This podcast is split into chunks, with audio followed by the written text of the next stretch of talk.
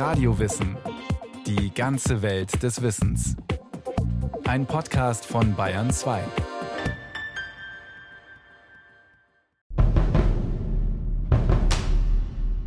Stellen wir uns eine Horde männlicher Urmenschen vor. Gerade eben haben sie ein kleines Feuer in der Steppe entdeckt. Und was tun nun unsere Vorvorväter?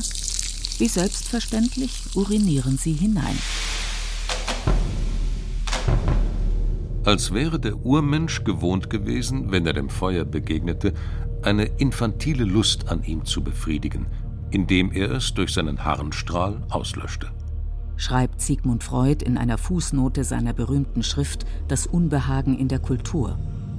Für den Erfinder der Psychoanalyse gab es keinen Zweifel, dass die Urmenschen in der züngelnden, sich in die Höhe reckenden Flamme eine Art Phallus sahen. Das Feuerlöschen durch Urinieren war also wie ein sexueller Akt mit einem Mann, ein Genuss der männlichen Potenz im homosexuellen Wettkampf. Was für eine Geschichte. Wie kam er bloß auf diese Idee? Nach Freud äßen wir heute noch rohes Fleisch, wenn nicht eines Tages Urmenschen ihren libidinösen Drang sublimiert, also verfeinert und damit der Gattung einen großen Dienst erwiesen hätten.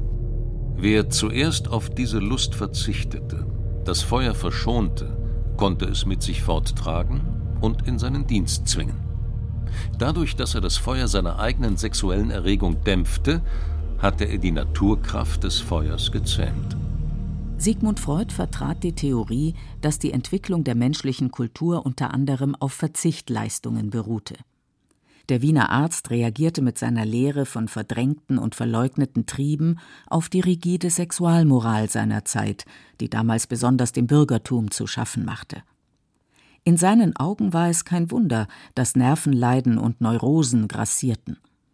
Wer allerdings seine sexuellen Energien sublimieren, also in künstlerische oder kulturelle Produkte und Projekte umwandeln konnte, war laut Freud besser dran als der Rest. Sublimieren heißt ja etwas in die Höhe heben, erklärt der Psychologe Albrecht Stadler. Sublimieren kommt von lateinisch sublimis, hoch in der Luft befindlich, schwebend.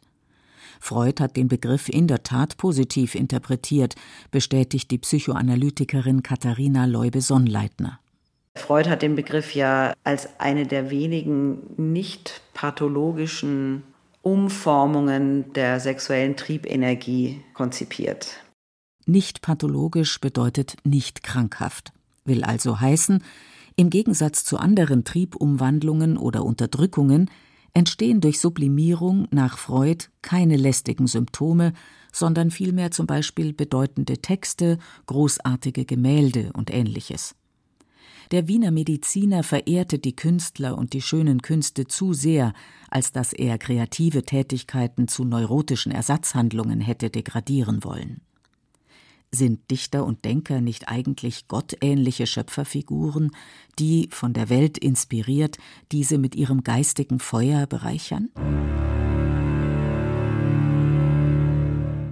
Und wie im Aug ein Feuer dem Manne glänzt, wenn hohes er entwarf, so ist von neuem an den Zeichen, den Taten der Welt jetzt ein Feuer angezündet in Seelen der Dichter. Dichtete Friedrich Hölderlin über seinesgleichen. Die menschliche Kultur, eine sich in die Höhe schraubende Sublimierungsspirale, die sich vom natürlichen Ursprung der Dinge möglicherweise immer weiter entfernt. Das kann man so sehen, muss man aber nicht. Es handelt sich schließlich um Konstruktionen, um Gedankengebäude, mahnt Albrecht Stadler. Wie wir das wissen, gibt es eben ganz unterschiedliche Erklärungen für die Phänomene und es kommt darauf an, wie ich selbst glaube, die Welt besser verstehen zu können oder die Menschen besser verstehen zu können. Es geht nicht um die Wahrheit. Das Problem ist, ob ich damit was anfangen kann. Mythen, Bilder, Geschichten, Gedichte, Musik, Theorien wie die Psychoanalyse. Die Welt wäre ärmer, wenn sich die Menschen seit der Zähmung des Feuers nicht gegenseitig mit den tollsten Gedanken befeuert hätten. Warum bloß tun sie dies? Wirklich nur, um ihre wilden Triebe zu bändigen? Sigmund Freuds 15 Jahre jüngerer Kollege, der Wiener Allgemeinmediziner Alfred Adler, stand sozialistischen Ideen nahe. Er behandelte vor allem die sogenannten kleinen Leute. In seinen Augen trieben Zielvorstellungen die Entwicklung des Menschen und damit auch der Kultur voran. Für den Adler war immer die Entwicklung nicht wie beim Freud angetrieben durch die Triebe, also die Triebe als Motor, sondern der Motor lag in der Zukunft. Wir fühlen uns angezogen von Zielen und die Ziele, nämlich zum Beispiel groß und erwachsen zu werden, sind unsere Motivationsgrundlage. Die Ziele sind uns aber oft unbewusst. Wer schreibt, malt oder etwas anderes Schönes erschafft, empfindet Lust, konstatierte Freud. Kreative, künstlerische Tätigkeiten beruhten deshalb auf Libido-Verschiebungen. Adler dagegen vermutete, dass es um einen Ausgleich, ein Gegensteuern ging, wenn sich jemand wie der fehlsichtige Vincent van Gogh der Malerei zuwandte. Wo Freud vom Sublimieren der Triebe sprach, sprach Adler vom Kompensieren organischer oder seelischer Mängel. Seine Idee war, Kompensationsmechanismen steuern die evolutionären Prozesse. Angeblich verdankte Adler diese Erkenntnis den Zirkusleuten unter seinen Patienten, die trotz körperlicher Schwächen ungeheure akrobatische Leistungen zeigten. Kleiner Mann, aber oho. Adlers Theorie verbreitete sich später besonders in den USA, wohin er 1934 emigrierte. Sie passte zur amerikanischen Do-it-yourself-Mentalität. Freud dagegen gewann als europäischer Kulturtheoretiker große Bedeutung, sagt die Psychoanalytikerin Katharina Leube-Sonnleitner. Freud, der dann die Hälfte seiner Schriften auch der Kultur gewidmet hat und nicht nur der Metapsychologie der menschlichen Seele. Also alles dreht sich darum, wie die biologische Natur, die Triebnatur des Menschen und die Entwicklung der Kultur, also auch des menschlichen Umgangs untereinander, des Zusammenlebens, der Gesellschaften und aller ihrer Hervorbringungen, wie das aufeinander eingewirkt hat. Vom Philosophen Friedrich Nietzsche beeinflusst, dachte man zu Freuds und Adlers Zeiten vor allem in Antithesen. Eros und Todestrieb, männlich und weiblich, Wahrheit und Illusion. Zumindest für sich selbst fand Freud eine Lösung des von ihm vermuteten Dauerkonflikts zwischen Triebwünschen und Konventionen, zwischen Wollen und Können, Müssen und Dürfen.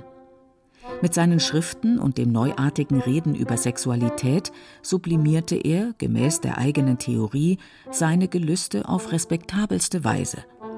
Moderne Psychoanalytiker folgen ihm hier allerdings nur noch bedingt. Bei Sublimierung geht es ja im engeren Sinne tatsächlich um künstlerische Produktion oder um Umwandlung von sexueller Energie in höherwertige Kulturgüter oder angesehenere oder akzeptiertere Strebungen. Ja. Und das ist halt ein bisschen eng. Aber dass es gar nicht so sein würde in künstlerischer Produktion, das kann niemand behaupten. Die Befriedigungen solcher Art, wie die Freude des Künstlers am Schaffen, an der Verkörperung seiner Fantasiegebilde, die des Forschers an der Lösung von Problemen und am Erkennen der Wahrheit haben eine besondere Qualität. Die Schwäche dieser Methode liegt darin, dass sie nicht allgemein verwendbar, nur wenigen Menschen zugänglich ist, meinte Sigmund Freud. Mittlerweile herrscht größere sexuelle Freizügigkeit als zu Beginn des 20. Jahrhunderts. Die Befreiung der unterdrückten Frauen, die Gleichstellung Homosexueller mit heterosexueller Liebe, Allgemeine gesellschaftliche Lockerungen haben der Kunst jedoch nicht den Garaus gemacht. Im Gegenteil. Jeder Zweite fühlt sich heute zum Dichter, Maler oder Musiker berufen. Was Freuds Theorie von der Sublimierung störender sexueller Triebe eindeutig widerlegt. Denn offenbar führt die moderne Liberalität nicht zu einem kulturellen Stillstand. Müsste ja dann der Fall sein. Es lässt sich auch nicht nachweisen, dass Künstler, die häufig Angst haben, äh, sich in analytische Behandlung zu begeben, weil sie glauben, dass der dunkle Urgrund ihrer Neurose ihre Kreativität befeuert. Das stimmt nicht. Also bei den meisten wird eher mehr Kreativität freigesetzt durch eine analytische Behandlung und durch die Befreiung von, soweit es geht, halt von Neurosen. Also insofern ist es vielleicht doch ein bisschen so eine laienhafte Vorstellung auch, ja, dass aus der Sublimierung und aus der Triebunterdrückung eben die Kreativität entsteht. Der Dichter. Abends zählt er seine Leiden, tut sich an dem Vorrat weiden, wählt eins aus, bedichtet es, und das Dichten richtet es. Ulkte der Dichter Robert Gernhardt. Freud selbst arbeitete den Begriff des Sublimierens allerdings gar nicht weiter aus. Es war seine Tochter Anna, die ihn in ihrem 1936 publizierten Standardwerk Das Ich und die Abwehrvorgänge näher definierte. Dort ordnete sie das Sublimieren mit dem Verleugnen, Verdrängen oder Projizieren störender sexueller und aggressiver Impulse den Abwehrmechanismen der Seele zu wobei es unterm Strich natürlich hübscher klingt, wenn einer in seiner Not sublimiert, also künstlerisch tätig wird, und nicht etwa regrediert, also in kindliche Verhaltensweisen zurückfällt. Auch Anna Freuds Sichtweise ist nicht mehr zeitgemäß weil man halt gemerkt hat auch, dass so eine starke Wertung in den niederen Trieben und in den höheren Strebungen drin war und davon wegkommen wollte. Also der Begriff ist auch weiterentwickelt worden, aber es wird sich nie auf die Frage reduzieren lassen, ist nun Kunstproduktion oder Kulturproduktion nur oder hauptsächlich Ausfluss der sexuellen Triebenergie. So eng formuliert müsste man das vermutlich einfach ablehnen, weil für Kreativität und Kulturproduktion im weitesten Sinn, was jetzt nicht nur Kunst ist, andere Konzepte entwickelt wurden und für wichtiger erachtet werden als das der sexuellen Triebenergie. Zum Beispiel, um auf Alfred Adler zurückzukommen, die Vorstellung, dass die Angst vor der Unausweichlichkeit des Todes eine starke Triebfeder künstlerischer Tätigkeit sein könnte. Gelingt es dem Menschen doch immer wieder, seine eigene Sterblichkeit zu kompensieren, indem er Werke schafft, die die Zeiten überdauern.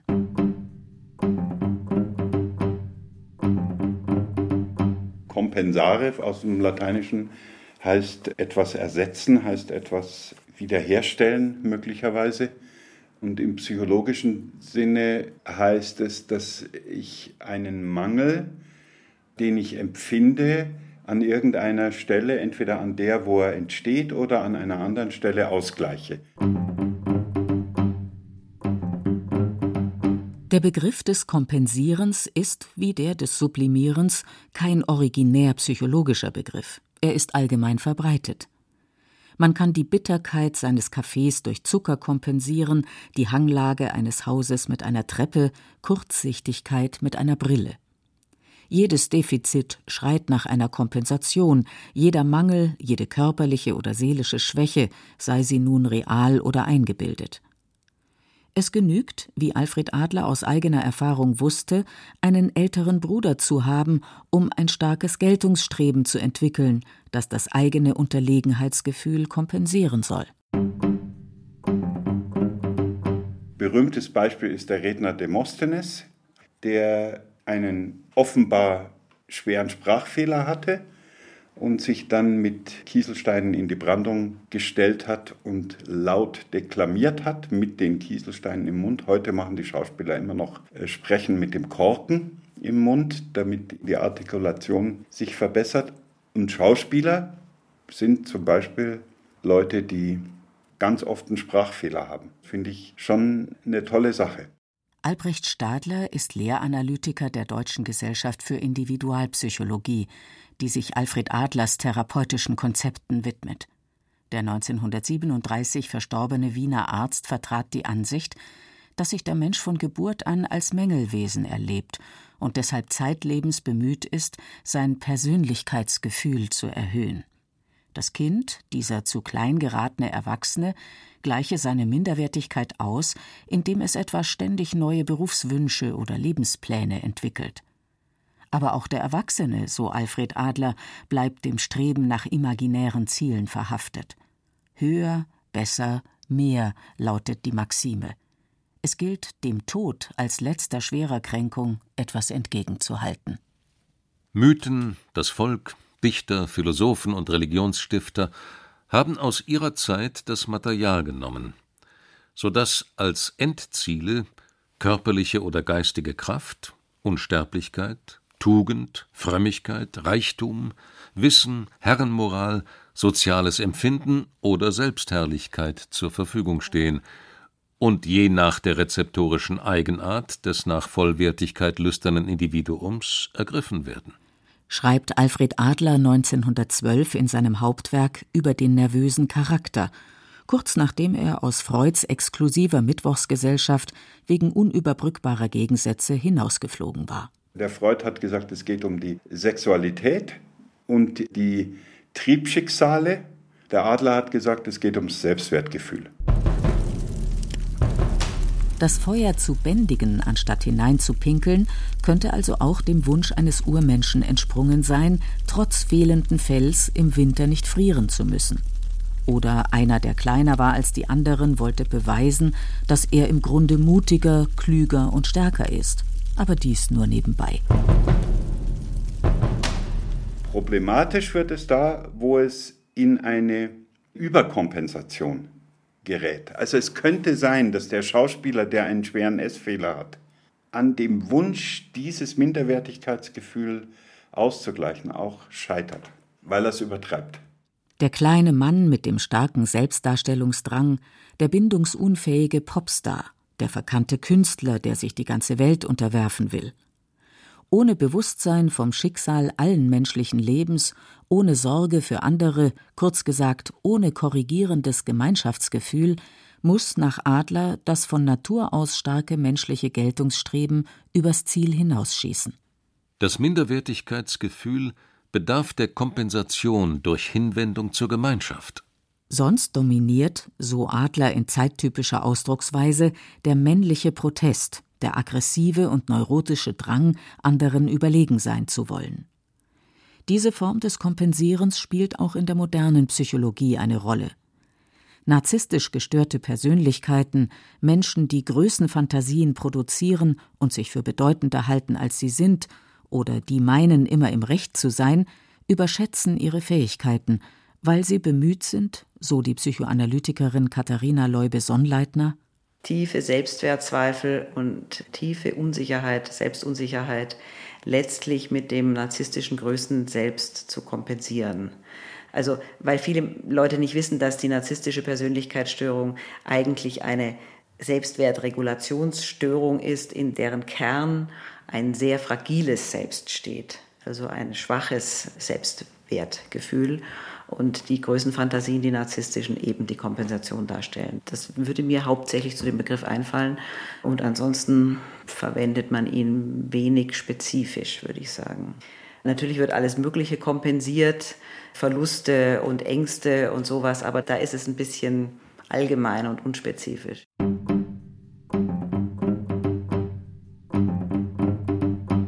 Nehmen wir zum Beispiel den Schriftsteller Walter Kempowski und den an Besessenheit grenzenden Fleiß, mit dem er seine neunbändige deutsche Chronik schuf. Warum nahm er noch dazu die Sisyphos-Arbeit des Echolots, eines kollektiven Tagebuchs des Zweiten Weltkriegs, auf sich? Der 2007 verstorbene Schriftsteller bekannte in einem Interview: Das Gefühl des Versagens, Schuld natürlich, Schuldgefühl, als Deutscher ganz allgemein und ganz persönlich die Frage, ob man auch immer das Rechte getan hat, ob man sich nicht furchtbar selbst mitschuldig gemacht hat. Und das mit einer so großen Arbeit zu sublimieren, ist natürlich ein guter Einfall. Anders als andere verdrängte Walter Kempowski seine Schuldgefühle nicht. Das ist die Botschaft. Ob sie sich durch seine schriftstellerische Arbeit allerdings tatsächlich sublimieren und nicht nur kompensieren ließen, steht in den Sternen. Deine Arbeit wärmt dich langsam auf. Du schreibst bis zu dem Punkt kurz vor der Erschöpfung, wenn du noch weißt, was als nächstes passieren wird. Und wenn du aufhörst, bist du genauso leer und gleichzeitig erfüllt, wie wenn du mit jemandem geschlafen hast, den du liebst protzte der amerikanische Schriftsteller Ernest Hemingway. Freud hätte sich gefreut. Sublimierung, Überkompensation, Kompensation, die Begriffe verschwimmen heute. Aber immer geht es um das innere Gleichgewicht, darum, wie sich Konflikte scheinbar oder real lösen lassen. Und zwar, je nach Perspektive, durch Handlungen oder Ersatzhandlungen oder auch durch neurotische Fehlkompensationen. Es gibt eben auch unglaublich viele, die sich mit der Frage übermäßig beschäftigen, und das kenne ich von jungen Leuten, die hier in die Praxis kommen, wie viele Likes sie bekommen, wenn sie irgendetwas posten. Und davon sozusagen ihr Selbstwertgefühl abhängig machen und in einer fiktiven Vorstellung von Beziehung, von Freundschaft leben, die es in der Realität überhaupt nicht gibt. Und das ist auch ein Versuch der Kompensation, aber da würde ich sagen, das ist wirklich neurotisch und da bietet unsere zivilisatorische Entwicklung, unsere Gesellschaft jede Menge Sachen an, die sozusagen diese neurotischen Mechanismen unterstützt. Da lässt sich auch irgendwie wahnsinnig viel Geld machen damit. Wer seine seelische Bedürftigkeit nicht mehr kompensieren, also nicht mehr mit Drogen, Alkohol oder anderem Konsum, mit Sport oder auch Sex, mit Computerspielen und Urlaubsreisen ausgleichen kann, bricht innerlich zusammen. Er dekompensiert. Depressionen sind meist die Folge. Der Modebegriff Burnout legt nahe, dass das innere Lebensfeuer zu wenig echte, gehaltvolle Nahrung bekommen hat. Ganz vom Tisch wischen lassen sich Freuds Idee von der Sublimierung und Adlers Begriff der Kompensation also nicht. Irgendwas dran ist mit Sicherheit bei allen Strebungen, in denen die Menschen versuchen, mit ihren inneren, mehr oder weniger unlösbaren Widersprüchen, die nicht nur individuell sind, sondern die natürlich ganz allgemein den Menschen prägen, zurechtzukommen. Und das bedeutet, dass natürlich alles, was Menschen tun, um mit der Unausweichlichkeit des Todes zurechtzukommen oder mit der Nichtlebbarkeit von sexuellen Wünschen oder mit dem Bedürfnis, in die ideale Zweisamkeitswelt zurückzukehren, die sie mit ihrer Mutter im Idealfall hatten oder eben gerade nicht hatten und sich deswegen ihr Leben danach sehnen und dafür natürlich Kompensationsmechanismen, Pseudolösungen, die auch als Neurosen oder psychosomatische Erkrankungen auftreten können, sozusagen zu entwickeln.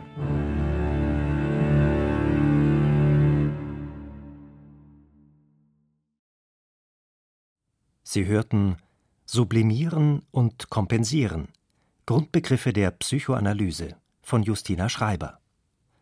Es sprachen Beate Himmelstoß und Gerd Heidenreich. Technik Daniela Röder. Regie Irene Schuck. Eine Sendung von Radio Wissen.